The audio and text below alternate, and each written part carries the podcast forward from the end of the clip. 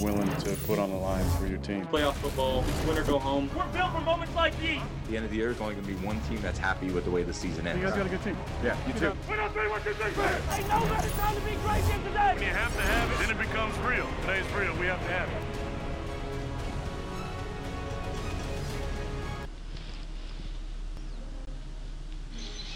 Bienvenidos y muchas gracias por acompañarnos. Esto es NFL Live y la noticia desde Kansas City este jueves es positiva, que ha entrenado ya, ha tomado la mayoría de las repeticiones como quarterback Patrick Mahomes. Dice Andy Reid que lo ve bien y que Mahomes le dice que se siente bien, aunque todavía no ha librado el protocolo de conmociones. Both uh, Pat and Breland are both in the protocol. Um, Okay. and working on a limited basis. So I mean that's kind of where we're at. And Okay, both are did- did he improving. ta- so Did Pat take all the starter snaps today? uh, the majority of them, yeah, he took them. Uh, obviously, I'll let Coach deal with all that, but uh, he's he looks like Pat to me. So he's been great in meetings. You know, he's fun, he's energetic. So uh, you can always count on Pat being Pat. Los Chiefs entonces, ante la posibilidad de jugar con un quarterback suplente, como lo han hecho desde 2018 en estas tres ocasiones que aparecen en pantalla. Eh, con Chad Henney cayeron ante los Chargers en la última semana de esta temporada regular. Con Matt Moore derrotaron a los Vikings en el 2019 y también con Moore cayeron ante los Packers el 27 de octubre de aquel año. Y entonces hay que estar muy pendientes de las noticias. Obviamente ha sido el tema de la semana y sabíamos que lo iba a hacer desde que salió eh, tocado con problemas de la conmoción cerebral o potencial conmoción cerebral y obviamente lo de Mahomes y Henny es la historia a seguir en la final de la conferencia americana. Bienvenidos junto a John Sutcliffe, Mauricio Pedrosa y Eitan Benesra. Soy Sergio Dip, muchas gracias por estar con nosotros. John, bienvenido. ¿Cuánto debe arriesgar Chiefs a Mahomes o arriesgarse ellos con Mahomes? No, hombre, se la van a arriesgar lo más que puedan. El mismo Mahomes me enteraba hoy que él, él siente que nunca fue conmocionado. Entonces esa parte de confianza la tiene. Creo que está siguiendo todo el protocolo. Y yo, creo, yo estaría muy sorprendido que Patrick Mahomes no sea el coreback titular en Arrowhead el domingo para los Kansas City Chiefs. Está cumpliendo todo. Hay muchas señales positivas para ello. Correcto, y coincido. Mau, ¿qué piensas? Porque no solo hay un tema ahí de una potencial conmoción cerebral, sino también un problema en el pie que lleva rato sufriendo Mahomes. Saludos para todos, me da gusto estar con ustedes. Para mí la palabra clave que acabas de decir, Sergio, es potencial conmoción. La clave es que no hay un diagnóstico oficial de que Patrick Mahomes hubiera sufrido efectivamente una conmoción. Eso acelera el proceso y los pasos en el protocolo de conmociones, que es lo que están haciendo ahora. Hay algo, hay un solo tema que me preocupa, uno solo, y tiene que ver con lo que sucedió ayer en el entrenamiento de los Chiefs. Cuando Andy Reid va y le dice a la prensa, Patrick Mahomes eh, hizo el entrenamiento completo.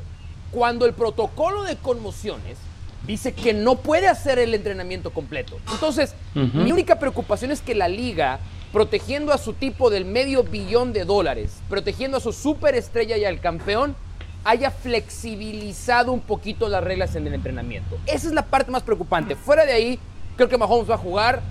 Yo estoy de acuerdo en que de acuerdo a lo que vimos nosotros, pues sí se levantó medio en otro planeta, pero al minuto estaba corriendo en el vestidor y parece que el tema de pie es tratable. Así es que creo que Patrick Mahomes va a ser factor Sí. y va a jugar como todos lo esperamos. Venga, Eitan, un gusto también como siempre y lo sabes, ¿qué piensas de este tema? Eh, que va a jugar Pat Mahomes, que todo está encaminado a que juegue, que no sería arriesgar para Kansas City, que eso lo podríamos decir en caso de que Pat Mahomes estuviera jugando un partido sin trascendencia, pero yo creo que si estuviera en juego la siembra 1 de la americana irían por Pat Mahomes los Chiefs, mucho más si en juego está el ir a otro Super Bowl, creo que estará bien el coreback de los Chiefs en el tema de la conmoción, en el tema del pie y eso creo que es diferente, pero creo que Kansas City y creo que también la liga, no somos inocentes, prefiere que esté ahí Pat Mahomes, la cara probablemente ahora mismo de la NFL, la cara en algún momento del videojuego de la NFL al que vemos en los comerciales, eh, va a estar Pat Mahomes y qué bueno porque el partido es mejor si está Pat Mahomes. Sí, sin duda. Eh, John, ¿cuánto necesita Kansas City a Mahomes? ¿Qué pasaría si al final no puede ir? No le dan, eh, digamos, esta posibilidad los médicos que ya sabemos son independientes a la NFL y tuvieran que ir con Jenny. Un buen termómetro siempre son las líneas de apuestas. Hoy solamente Kansas City es favorito por 3. Yo creo que debería ser favorito por 6 si Mahomes hubiera estado bien desde inicios de la semana. Si, si por algo Mahomes no juega, yo te diría que ese partido podría bajar a Pickham, a parejo. Eh, ¿Qué pasaría? Me recuerda como cuando Carson Wentz se lesionó y entró Nick Foles y Carson Wentz tenía 300 jugadas y a Nick Foles se las bajaron a 100. Entonces, ¿qué bajaría? Muchas las posibilidades, pero podría ser un equipo eficiente sin tantas jugadas espectaculares. Eso no quiere decir que Kansas City no le pueda pegar a Buffalo, ¿eh? Ok, Aitán. Yo no creo que habría un camino sin Pat Mahomes para Kansas City. Kansas no defiende bien, no corre bien el balón y lo que hace bien es tener a Pat Mahomes extendiendo jugadas, siendo explosivos. Chad Henney ni siquiera es un buen suplente, en mi opinión, en la NFL. No es un hombre que haya tenido experiencia de playoff, no es alguien como Dalton con los Cowboys que podía hacer el trabajo de suplente. Para mí, Henney es de los suplentes malos en la liga. Pero te aseguro que Andy Reid y Benemy tienen un plan B Nada, nada espectacular, muy eficiente para decir, ok, si no Pero está con eso no bueno, le ganas a John, los Bills, John, John, ese, eso no le ganas ese, a ese, Buffalo. John, ganar, sí ese plan ganar. conservador, yo no lo vi en la jugada de cuarta y dos para ¿No? ganarlo, ¿eh? Yo Y vi. convirtió no, fue un Henry. acarreo. Porque, fue, una, fue un pase de... O sea, Sí, también plan conservador. Vamos, vamos, vamos a darnos cuenta de algo. Estoy hablando del sistema- partido el completo, sistema, el sistema de Andy Reid funciona, que es mejor con Patrick Mahomes, obvio, no lo vamos a descubrir en esta hora de hablar de fútbol americano, pero también quiero que pensemos en las armas que tiene a su disposición. Probablemente el mejor ala cerrada de toda la NFL, Travis Kelsey. Probablemente el receptor más versátil. Para mí no es el mejor, pero sí es el más versátil, Tyreek Hill. Otros dos receptores bastante eficientes. Un corredor como Clyde edwards helaire que seguramente va a jugar. Williams, incluso Le'Veon Bell. Armas tienen para aún sin Patrick Mahomes pensar que le pueden hacer daño a esta que no es una A ver, gran defensiva de los Bills. Déjame decirles Repasamos. este. Cuando se enfrentaron en la semana 6, no le mandaron un solo blitz los Bills a Pat Mahomes. Pat Mahomes esta temporada contra el blitz tiene 13 touchdowns y 0 intercepciones. Obviamente que los Bills, si no está Mahomes, le van a soltar los perros a Chad. Sí, en Buffalo se enfrentaron en semana 6. Fue un partido de lunes por la tarde, noche. Kansas City lo ganó 26 a 17. Destacaríamos lo de Mahomes, 225 yardas aéreas y dos touchdowns, mientras que Josh Allen también lanzó dos pases de touchdown, pero una intercepción. En ese juego, Clyde Edwards Hilaire corrió como loco. 161 yardas terrestres para la selección de primera ronda del último draft de Kansas City. Aquel día los Chiefs pusieron su marca en 5 y 1, mientras que Buffalo la empeoró entre comillas a 4 y 2. Este fue Edwards Hilaire en el partido de la semana 6, como lo eh, comentábamos, y también vale la pena platicar de Josh Allen en postemporada porque ya tiene porcentaje de 68% de sus pases completos para 530 yardas, 3 touchdowns sin intercepción y ese quarterback rating que ven en pantalla de 73. Entonces, Eitan, mientras siento que John y Mau creen que sí podrían eh, los Chiefs sin Mahomes, ¿tú crees que no? ¿Qué piensas de Josh Allen? ¿Cuántas posibilidades le das aún que esté Mahomes? Creo que un 40%, 35%, Kansas City con Mahomes, creo que es el mejor equipo de la conferencia americana. Kansas City sin Mahomes, yo no le veo oportunidad contra unos Bills que seguramente le podrán anotar a esa defensiva de los Chiefs. Yo no creo que podamos decir que Kansas City es un gran equipo. Kansas City se alimenta de construir ventajas y después su defensiva más o menos aguanta a los rivales, que fue lo que pasó contra los Browns, porque el mundo se le venía Claro. encima a los Chiefs. Lo cual, lo no está ahí- mal. Ah, ¿no, no, O sea, no está mal. Si, o así, sea, no es, si anotas no es un mal plan punto más tampoco. que el rival, si anotas un punto más que el rival, así Exacto. sea 2 a 3 a 2 o 50 a 49, ganas el partido y juegas el Super Bowl. Pero Kansas no me parece que tenga el sustento colectivo para poder ganar sin Pero ¿sabes Allen A ver, Eitan. muy bien y la química está especial con, con Stephon y compañía. Yo estoy de acuerdo con lo primero que dijiste, pero también entonces lo llevo al otro lado. Yo tampoco creo que los Bills tengan la fuerza colectiva para pensar que si un día Josh Allen no sale bien, lo puedan ganar. Creo que De es acuerdo. mucho más, fíjate lo que, yo creo que el juego es así. Creo que es mucho más dependiente hoy los Bills de Josh Allen que los Chiefs de Patrick Mahomes. Porque si tú piensas que entonces los, pero- a ver, los Chiefs ganaron ese juego corriendo 161 yardas, teniendo la bola 15 minutos más que los Bills y Patrick Mahomes hizo las 3, 4 jugadas con las que te gana el juego. Perfecto. Pero Patrick Mahomes con un mal día, creo que los Chiefs pueden ganar. Si Josh Allen sale en un mal día, no creo que los Bills puedan ganar. Yo por eso creo que aún ver, sin estar Mahomes, los Bills son más dependientes de Josh Allen. Yo nomás creo que allá lo que le tenemos que dar su reconocimiento, y llevo toda la semana hablando, es a la defensa de los Bills. Los últimos 12 partidos el rival les ha metido menos de 20 puntos, 19.4. Entonces yo creo que también la defensa de los Bills, muchos que no jugaron en esa semana 6, que sí estarán en, Arrowhead el domingo, sí, sí, Josh Allen es, es- es el MVP de ese equipo, pero creo que los Bills han cerrado bastante bien defensivamente, pero solamente se habla a la pedrosa de Josh Allen y de No, Stephon bueno, Diggs. es que tienes que ir a revisar a qué ofensivas se enfrentaron los Bills, ¿no? Y si tú revisas a partir del juego contra los Cardinals, todas las ofensivas a las que enfrentaron estaban en ese momento en el que enfrentaban a los Bills debajo de la media de la NFL.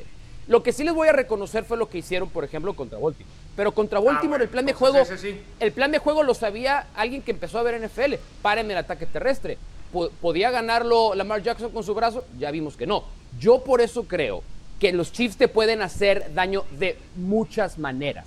Los Bills pueden parar algo, de acuerdo. Pero no creo que puedan parar todo lo que hacen bien los Chiefs. Pero, lo, pero es que eso, lo- eso que hacen bien, Mau, lo hacen bien con Pat Mahomes.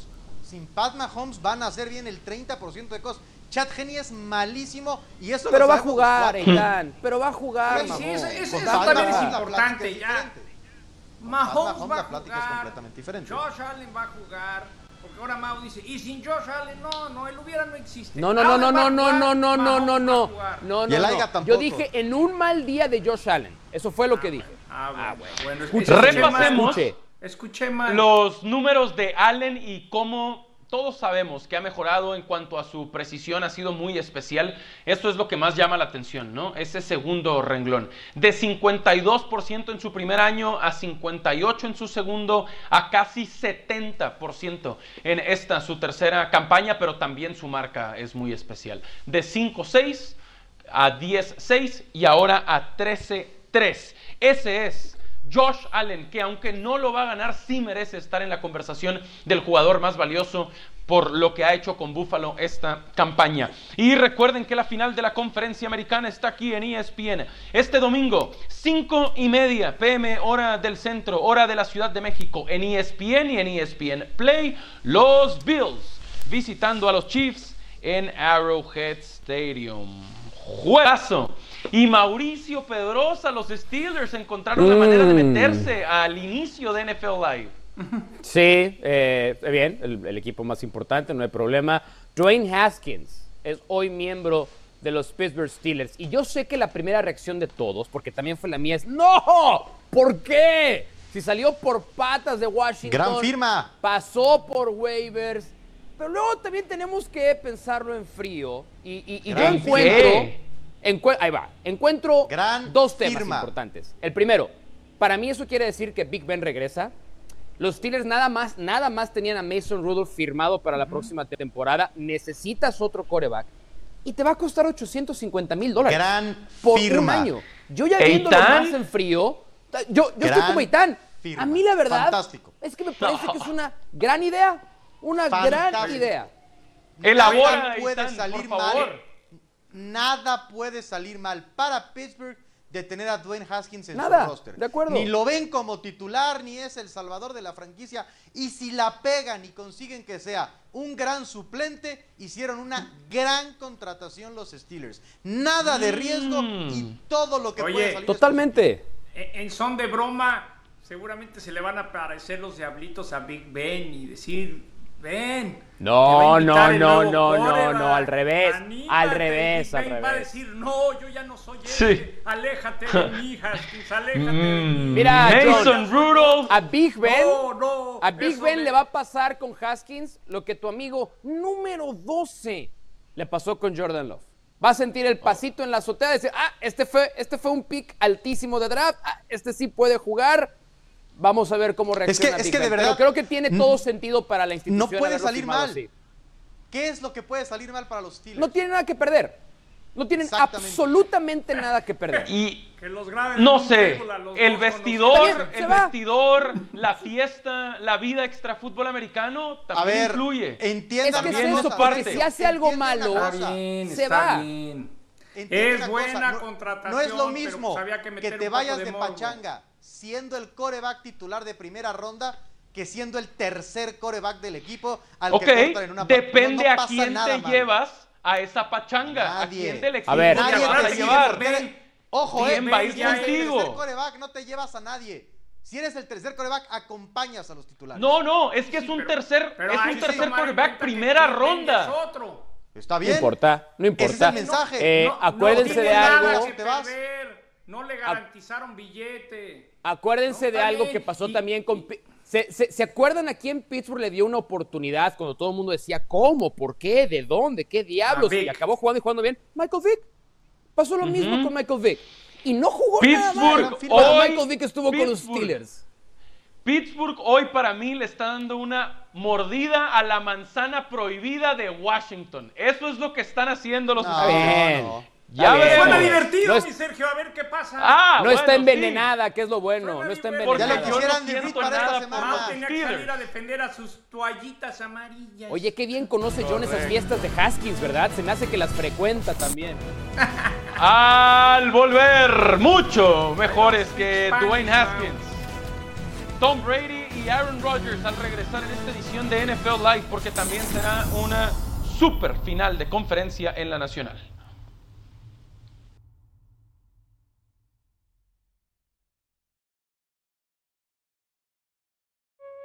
Snap to Rodgers. Looks downfield, throws left side. It's intercepted. Down the right sideline to the end zone. Touchdown. The first turnover of the season for the Packers is a pick six for Tampa Bay. I played for so long, you know, you're going to have a couple stinkers. Rodgers takes the snap, throws it short. It's intercepted again. Might need to add an extra finger to the scotch. That will do it. I think we need a kind of a kick in the a little bit as a little bit of a wake up.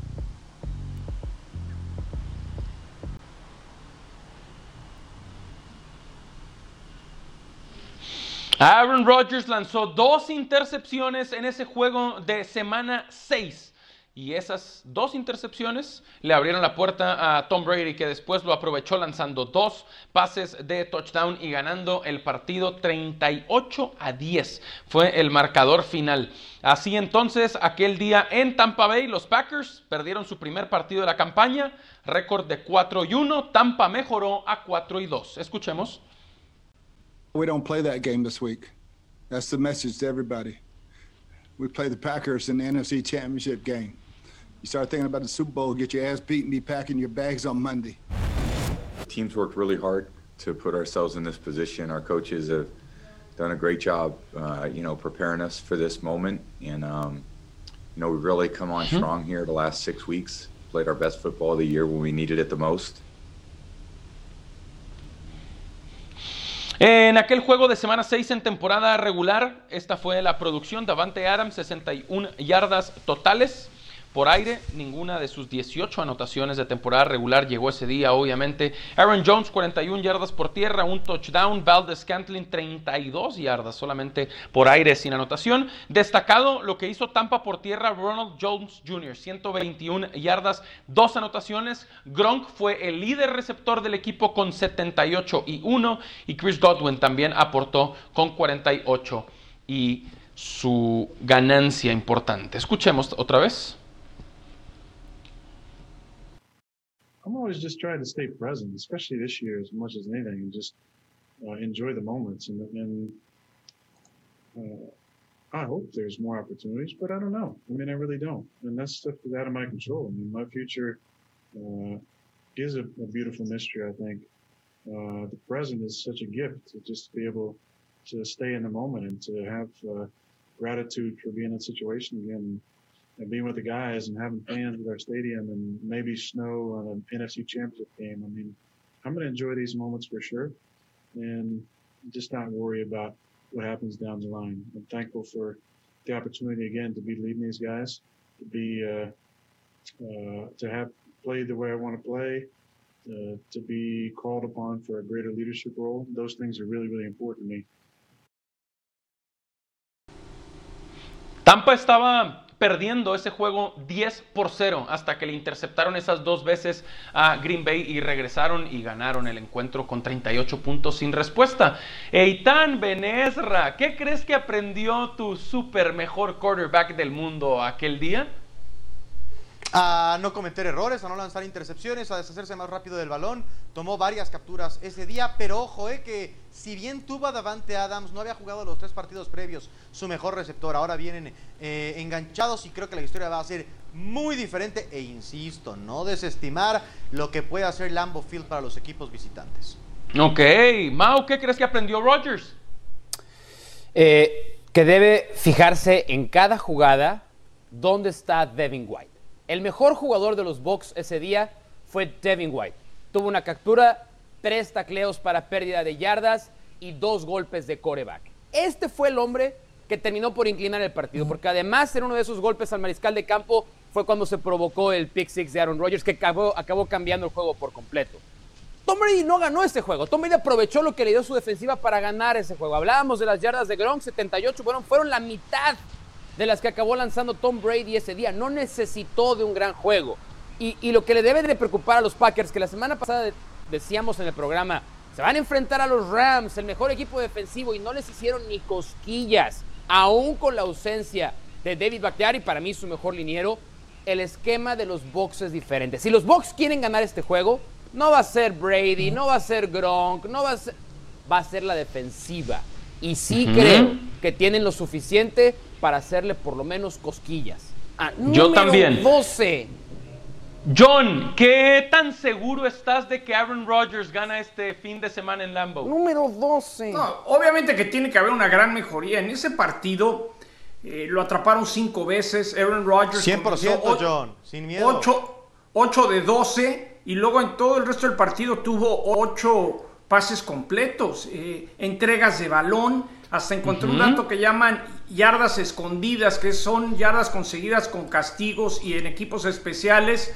Tampa tuvo 205, los Packers no consiguieron nada. Pero lo más importante que aprendió Green Bay, que sé que le preocupaba a Aaron Rodgers, era que, los, que su equipo comenzaba bien y no mantenían en esa intensidad. Les pasó contra Tampa, les pasó en Indianapolis, les pasó en el partido de Carolina. Pero creo que este juego va a estar mucho mejor eh, está parejo porque Tampa Bay ah, llega en un gran momento. Y sí creo que eh, es, un juego de que se va a definir en el último cuarto. Adelante, Mauricio Pedros, algo sobre te voy a, hacer una el número 12. Y una vez voy a aclarar que el agua es mala onda. Sí, sí es una pregunta en mala onda.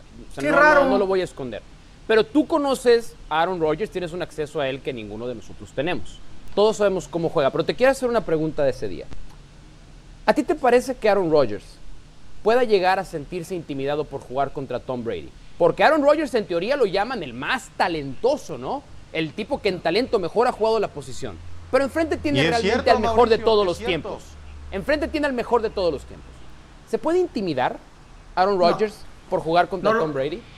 Nos lo dijo en la entrevista que para eso trabaja, para esa adrenalina. Yo siempre he dicho que hay dos tipos de atletas, el que la adrenalina los hace ver todo en cámara lenta y están a gusto en lo que están haciendo, y los que se caen a cachos por la presión. Y yo creo que Aaron Rodgers es igualito que Tom Brady. Miedo para nada, lo que quiere es ejecutar mm. y asegurarse que el equipo mantenga toda la intensidad.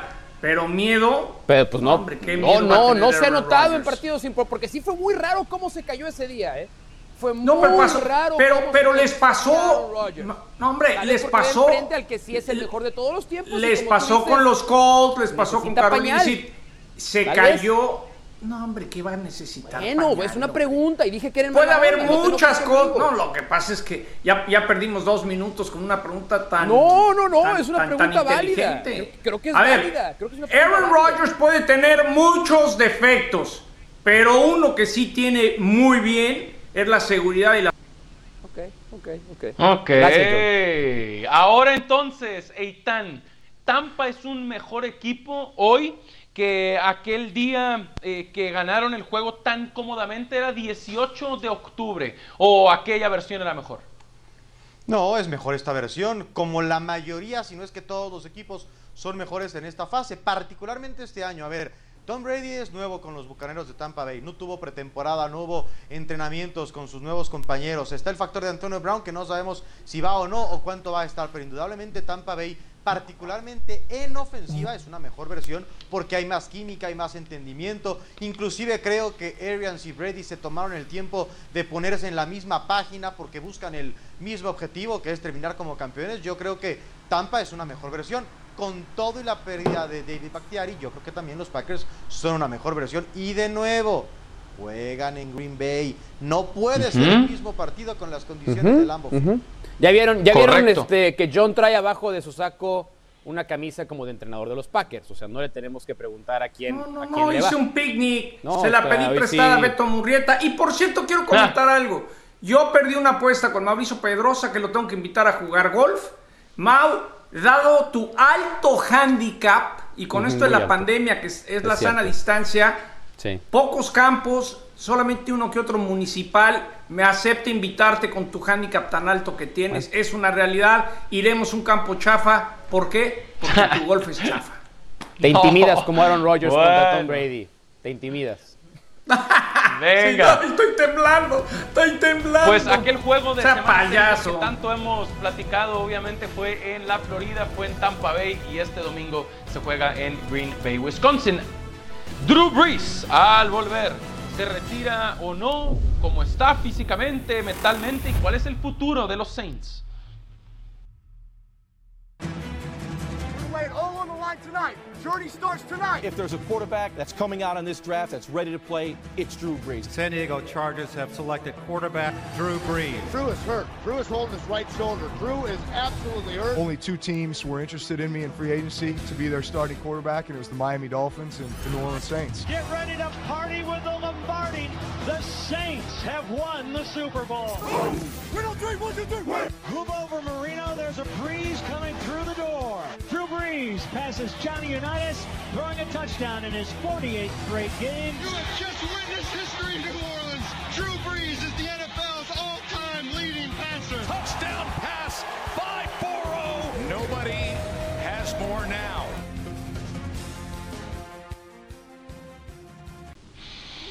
Desde que jugó y ganó el Super Bowl 44, así le ha ido a Drew Brees en temporada regular y en playoffs. Claramente ha bajado su porcentaje de triunfo en postemporada, su margen de touchdown e intercepciones también, de pases completos y de quarterback rating. En todo a la baja, al menos desde aquel Super Bowl y comparando temporada regular y postemporada. Se habla además de que pues ha jugado de cierta forma hasta lesionado eh, Drew Brees a sus 42 años. El domingo pasado en el Superdome lanzó un pase de touchdown y tres intercepciones y ahora en su familia pues declara su esposa específicamente que hubo muchas lesiones para eh, Drew Brees, no solo las costillas que todos conocimos, sino habló de un problema en el hombro y otro en el pie. Es duro, pero es así a los 42 años. La verdad, lo de Brady John es una excepción, eh, es la excepción, pero lo normal me parece, John, que así se ve un quarterback de 42 años en la NFL. John, ¿qué piensas de él y de su futuro? No, ya eh, Drew dirá hasta aquí, tiene un gran contrato de televisión, va a seguir ganando, pues si no lo mismo, muy parecido. NBC le, lo quiere poner a, a hacer los juegos de Notre Dame, luego los juegos de la NFL. Yo creo que Drew vivió lo que yo he dicho toda la temporada, ese momento durísimo de cualquier gran atleta cuando tu cuerpo ya no hace lo que dice la mente. Creo que Sean Payton lo convenció, dijo, brother, vamos a darnos una última oportunidad y Drew sabe que ya, ya pasó, porque aunque digan que estaba lesionado, pues también es consecuencia de, de la edad, ¿no? Yo creo que Drew Brees es un Hall of Famer, first ballot en cinco años, pero ya, cumplió- ya dio lo que iba a dar. Ok, Winston, Hill, Mauricio, ¿qué seguiría para Nueva Orleans si se va Drew Brees? Yo creo que James Winston. Y no fue casualidad que hay una toma en la que al, al final del partido le dice Drew Brees a James Winston. Ahora este es tu equipo. No nos olvidemos que, si bien es cierto, cuando se perdió tiempo Drew Brees, el plan de juego fue diseñado para que los Saints ganaran con Tyson Hill. Pero no es casualidad la manera en la que Sean Payton fue llevando poco a poco a James Winston y cuando necesitó una jugada de truco en el último partido, al que recurrió fue a él. A mí me siguió sorprendiendo que no lo pusieran en la última parte del juego y sentaran a Drew Brees. Pero me parece que todo está diseñado para que sea James Winston. Quiere saber Sean Payton si puede corregirle los defectos que lo obligaron a salir de Tampa. Ok, Eitan Taysom Hill no estuvo disponible este domingo. ¿Es Winston una mejor opción que Hill?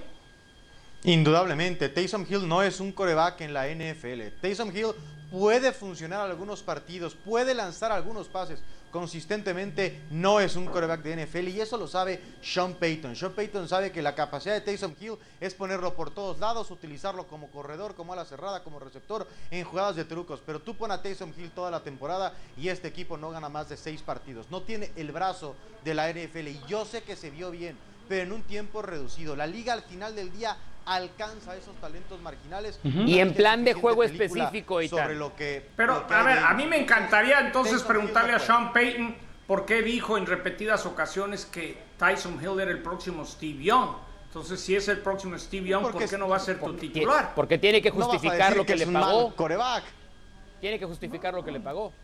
Yo no estoy tan seguro que Winston va a ser el titular, la verdad. Ok, y atención con lo de James Winston, que ya sabemos cómo cambió Tampa sin él. La temporada pasada que él era el quarterback y lanzó 30 intercepciones, récord de 7 y 9. Ahora, con Brady, sin Winston, 11 y 5. Y ahora podríamos decir 13 y 5. Tampa Bay en la final de la conferencia nacional. This is when to go home. You know, you got to give it everything now. I really do cherish these opportunities. We're going to make the most of them. Quick toss, Devontae's got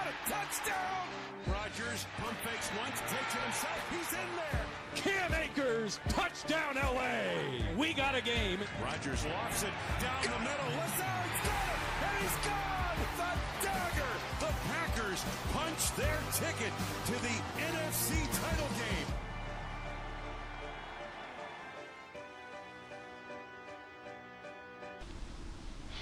Los Rams terminaron la temporada regular con récord de 10 y 6. Se metieron a postemporada como wild card, fueron a Seattle y derrotaron a los Seahawks 30 a 20, aunque ya sabemos que han caído en la eh, ronda divisional. Mauricio, ¿qué sigue para la franquicia de los Rams? ¿Qué sabes? ¿Qué escuchas? ¿Qué lees? Eh, ¿Se queda McVay? ¿Se queda Goff? ¿Se queda uno? ¿Se van los dos? Ok, tres momentos esenciales después de la última eliminación. Primero, la conferencia de prensa post partido de Sean McVay cuando le preguntaron si Jared Goff es su coreback y dijo, sí, Jared Goff es mi coreback. Hizo una pausa y luego dijo, por ahora. Siguiente, ya con la cabeza más en frío, el martes en la conferencia de prensa para cerrar la temporada le volvieron a preguntar sobre esas palabras sobre Jared Goff y reiteró que todos absolutamente van a entrar a una evaluación para saber qué es, de- qué es lo que le conviene al club. Muy raro que no haya respaldado directamente al que supuestamente es su coreback titular. Y el tercero, están en un problema los Rams, porque acordémonos que Sean McVay no reclutó a Jared Goff. McVay llegó para el segundo año de Jared Goff y lo ha tenido que llevar casi casi de la mano. Si los Rams se pensaran deshacer vía un canje de Jared Goff, de todos modos su golpe al tope salarial es de 28 millones de dólares, altísimo. Si, si pensamos para el 2022, ese golpe es de la mitad de dinero. Yo creo que para la siguiente temporada siguen los dos, obviamente, McVay y Goff, pero estoy muy seguro que Sean McVay tiene en la mente que Jared Goff no es su mariscal de campo para el mediano plazo y los Rams van a empezar a buscar. Su último problema, no tienen selección de primera ronda. Para el draft del 2021. Están acumulando para el 2022. Por ahí puede ser. Interesante. Jared Goff, primera selección global de ese draft del 2016. Y ahora la posibilidad de que se vaya y de que entonces el que se quede sea el head coach sobre el quarterback. Regresaremos en esta edición de NFL Live y platicaremos también de lo que esperamos de Josh Allen en la final de la conferencia americana. Ya sabemos que Kansas City es el favorito. Ya veremos si está Mahomes o no frente a Allen. Josh Allen ready to go. Who's doing as much or more for their football team than anybody? It's Josh Allen. He's a big, strong kid. His ability to extend plays is one of his elite traits. He's going to throw it. Fires into the end zone. He's got Tyler Croft open. Touchdown! Touchdown, Bills! Unbelievable! That's how you end it. It's a great feeling, and things are rolling right now.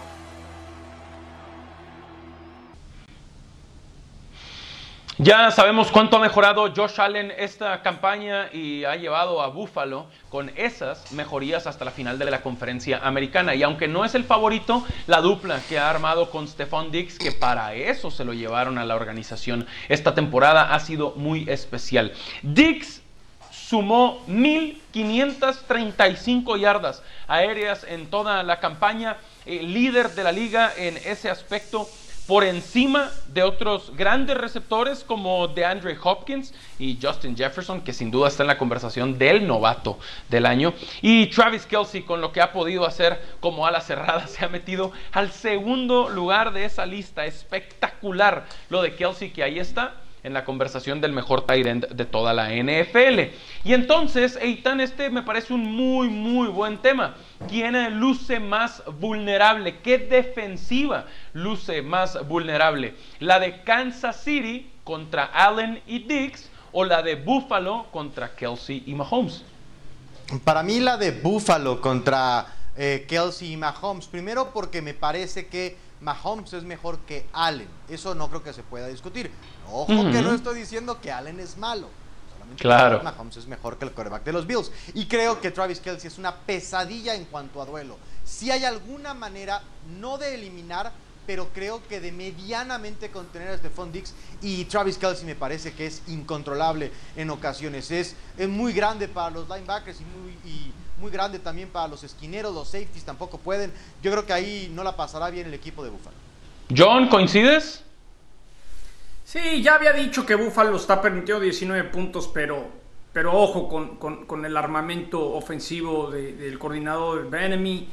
Travis Kelsey, no hay nadie mejor en la zona roja. Si Sammy Watkins puede jugar, si Le'Veon Bell puede entrar ahí, eh, Tariq Hill, tiene tantas herramientas y tiene Claro. tantas maneras diferentes de hacerte daño Pat Mahomes que por más que Buffalo esté ahí, el por qué creo que Kansas City va a sacar el partido aunque no tengamos a Mahomes al 100%. Ahí sí es difícil irme en contra, dándole su valor lo que han hecho últimamente los Bills en defensa, pero si hay que meterle un billetito, pues yo creo que me quedo con Kansas City.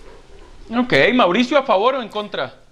Estoy de acuerdo, el que tiene que estar más preocupado en este momento es Sean McDermott, porque hay algo que han hecho los Bills recientemente que no es ideal. Pero si pensamos en el último juego, pasaron todo el primer cuarto sin un solo acarreo. El 71% de sus jugadas son pases. Entonces, cuando no tienes ataque terrestre y te vuelves predecible, unidimensional, dependes del talento de tus jugadores. Y sí, la pareja de Josh Allen y Stephon Diggs parece en este momento imparable. Pero en algún momento contra los Chiefs también tienes que variarle, tienes que jugar de otra manera. Y no sé si los Bills tienen otra manera, porque no tienen ataque terrestre y porque si alguien va a nulificar a Stephon Diggs, entonces Josh Allen va a tener que empezar a extender jugadas, a ganarlas Y- con sus piernas. Y no Pero- es un escenario. Cole. Beasley, Cole Beasley. Pero Cole no Beasley. No está- justo en eso. John Stephon Brown. Siempre o casi siempre es la opción uno. Y Travis Kelsey no tiene que ser la opción uno para Exactamente, Kansas City. Entonces, exactamente. no- el matchup le favorece ahí al equipo de Kansas. Y no nos olvidemos que pero- Cole Beasley no está al 100%. Cole De Beasley que se fue lesionado en la semana 16, la no jugó en la 17 y le han reducido muchísimo sus snaps porque no está al 100%, pero tuvo una gran temporada, casi mil yardas. Sí, pero de verdad yo también, John, pienso en eso. Eh, está John Brown como otra opción, está Cole Beasley obviamente, está Gabriel Davis, está Dawson Knox. Opciones tiene Josh Allen, John. Y sabes que también creo que es muy importante eh, las entregas de balón, ¿no? El ver bajo esta presión, y le he dado más valor últimamente a Josh Allen que le daba hace unas semanas, pero también hay Vaya, esa parte de vaya, experiencia, esa parte de, de saber el escenario y saber responder en momentos de tanta Nos presión. Eso, eso también es bien meses. importante. Mau. No, es que nos ¿Oigo tomó meses. oigo Nos ruidos meses. o En es este Mao? programa, en este programa, cada partido que jugaban los Bills, John era, bueno, vemos si Josh Allen si es de verdad, partido a partido. Pues estoy muy contento que por fin después de tanto... Sí, ya estoy muy tranquilo que estás muy contento. Ya estoy muy Josh tranquilo, Allen ¿eh? Es un muy buen coreback. Vaya. Pero eso no quiere decir que no se acalambre el domingo, ¿eh? se diera cuenta. Vaya, vaya. Pues sí, ahí ha llegado ya Josh Allen de visita en uh, Arrowhead Stadium este fin de semana y ya lo hemos platicado, si apenas nos están acompañando, eh, ha entrenado hoy en la mayoría de las repeticiones el quarterback de Kansas City ha sido Patrick Mahomes y todo parece indicar que librará el protocolo de conmociones y que estará este domingo con los Chiefs. Las jugadas con estilo son patrocinadas por la nueva Kia Sorento 2021. Crece tu estilo.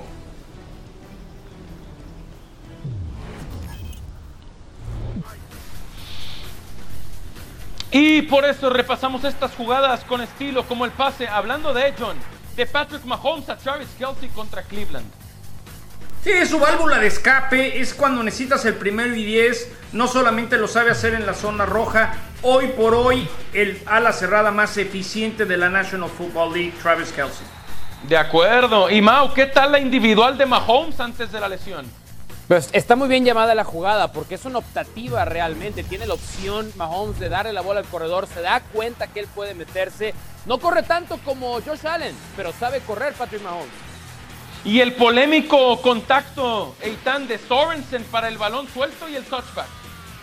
Sí, eh, que debió ser marcado, bueno, sí, pero no se marcó el casco contra casco. Sí hubo un fumble y esa jugada le dio un giro de 10 puntos al partido. Los 7 que no ganó Cleveland, luego 3 que sacó Kansas. Coincido y también volveremos y platicaremos de Deshaun Watson. ¿Será Eitan que a los Jets les contábamos al volver? Veremos, veremos.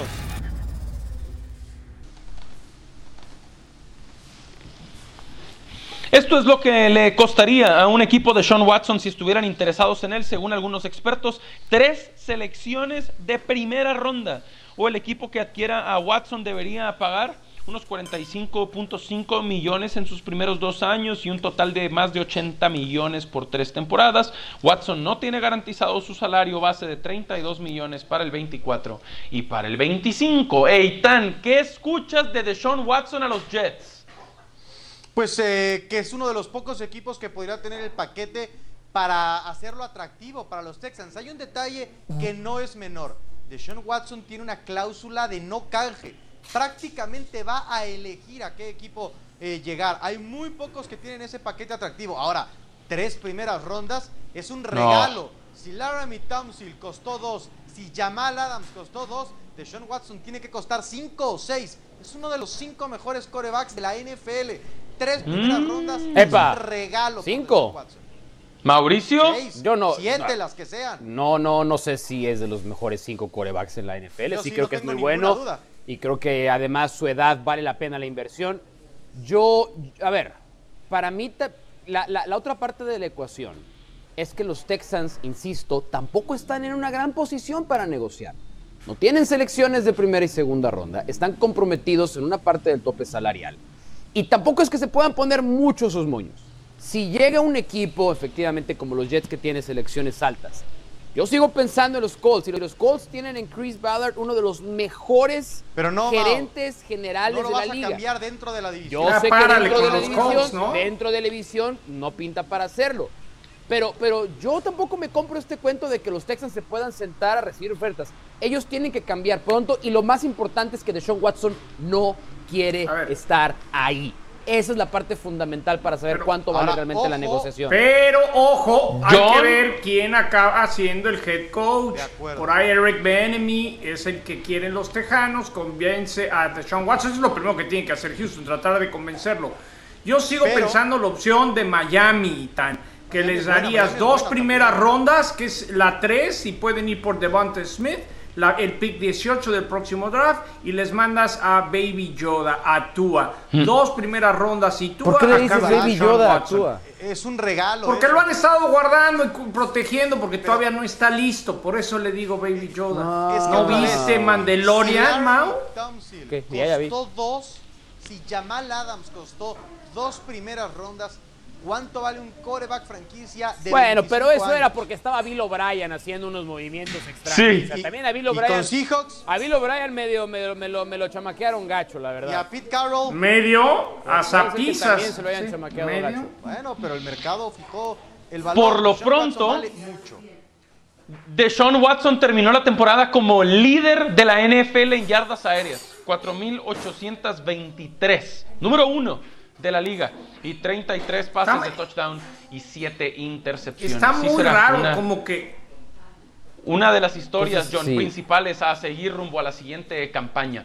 ¿Y quién es el Mandalorian, Rosa, tiene intereses con los Colts. Que aún Algo, hay más. algo me huele mal, ¿eh, Sergio? Volvemos. Baby, baby Yoda.